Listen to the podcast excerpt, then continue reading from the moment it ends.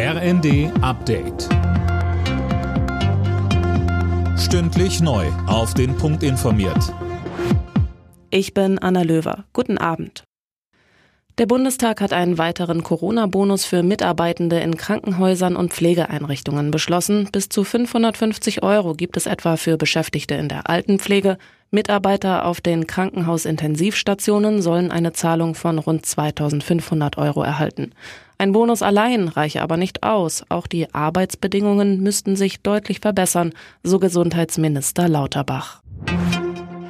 Hartz-IV-Empfängern drohen künftig deutlich weniger Einschnitte bei ihren Bezügen, wenn sie ihren vom Jobcenter auferlegten Pflichten nicht nachkommen. Das hat der Bundestag beschlossen. Max Linden. Wer ein vermeintlich unzumutbares Jobangebot ausschlägt oder einen Termin im Jobcenter verpasst, muss nicht mehr mit bis zu 30-prozentigen Streichungen des Hartz-IV-Satzes rechnen.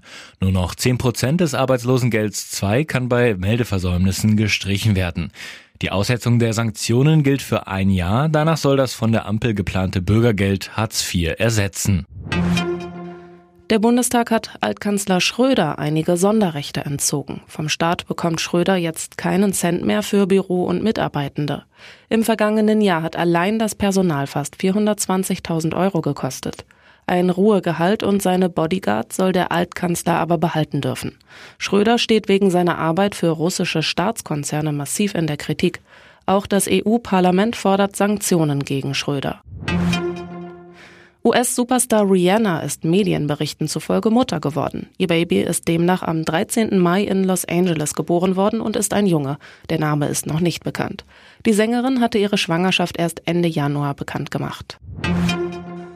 Zum Fußball. Der Hamburger SV hat das Relegationshinspiel gegen Hertha BSC mit 1 zu 0 gewonnen. Ob die Hamburger in die erste Liga auf oder die Berliner in die zweite Liga absteigen, entscheidet sich dann beim Rückspiel am Montag.